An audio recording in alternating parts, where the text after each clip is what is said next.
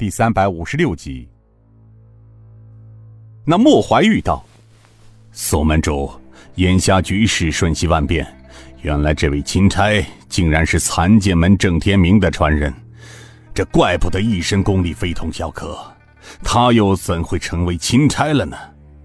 这别的不说，刚才你听到了。”此人已练成武林中早已失传二百多年的神功绝技，聚气成剑的功夫，其内力非人能及呀！他身边这四大护卫更是不简单呐。宋城道：“哦，这也是晚辈刚刚想明白的事儿。至于他又怎么变成皇上的钦差，我也无从得知。至于他身后的那四位剑客……”莫非莫老看出他们是谁了？莫怀玉道：“宋门主，如果老夫没猜错的话，这四个人便是称雄江湖二十多年的天王四星高怀文兄弟。”宋城吃惊的问道：“什什么？莫老说他们四个会是天王四星高家四杀星？”莫怀玉叹声道：“哎。”这大概不会错吧？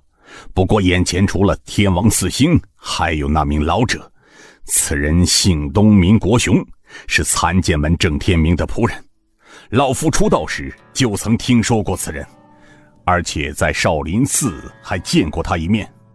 这东国雄在忘忧谷隐居多年，老夫倒是未与他交过手。这数年来，他曾跟着残剑门门主郑天明。在江湖中走动过一段日子，此人武功绝高，其功夫绝不在你我之下。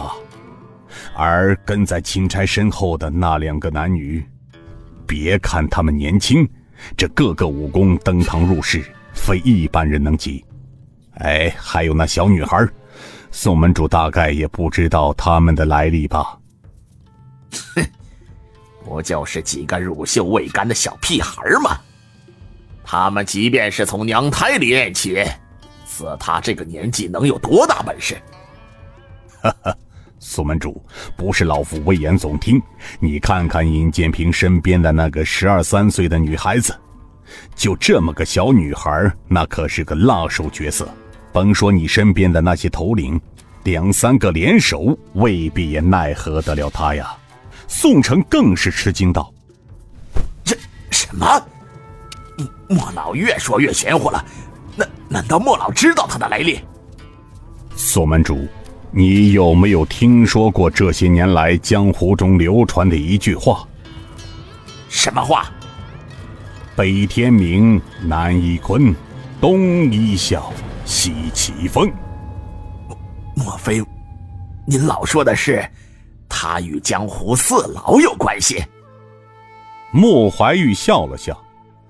哈哈哈，她就是与丈夫失踪的红衣女侠的女儿，江湖四老中的西岐峰刘老儿的孙女，刘香平。啊！宋城又是一惊，这这小精灵怎么会跟着钦差到了滇西？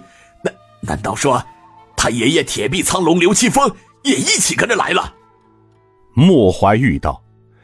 你大概忘了，昨夜间突袭矿上时，出现了许多高手参与，还有来到崖西的人，恐怕不止眼下这几个人吧。老夫判断，除了刘奇峰到了这里之外，只怕连典苍派掌门追魂散冉一坤及他们门下都来了。这江湖四老中就到了两个，再加上眼前的这些高手。你看今日之态势，除了四周有大批官兵虎视眈眈，天地九杀的现身，其间暗流涌动，你觉得今日我们有胜算吗？莫老所说，晚辈明白。如果如莫老所判断的，眼下势力的确对我等十分不利。莫怀玉苦苦的笑了笑，唉。宋门主，你之前只知道对付天地九杀及牛太官等人，为了怕他们说动点苍派加入，动用官兵驻防。但你未曾料到半路会杀出个程咬金，这么个钦差和这些人。况且这位姓尹的钦差，大概与你们飞虎门有血海深仇吧？宋城叹声道：“莫老，这我怎么想得到呢？我与京城数月来就断了联系，京城没有一点消息。前日刘督军突然带大军到礁石洞，昨晚矿山就被袭了，大部飞虎门就不逃走，我就觉得不对劲儿。可没想到事态忽然间就变得无法控制。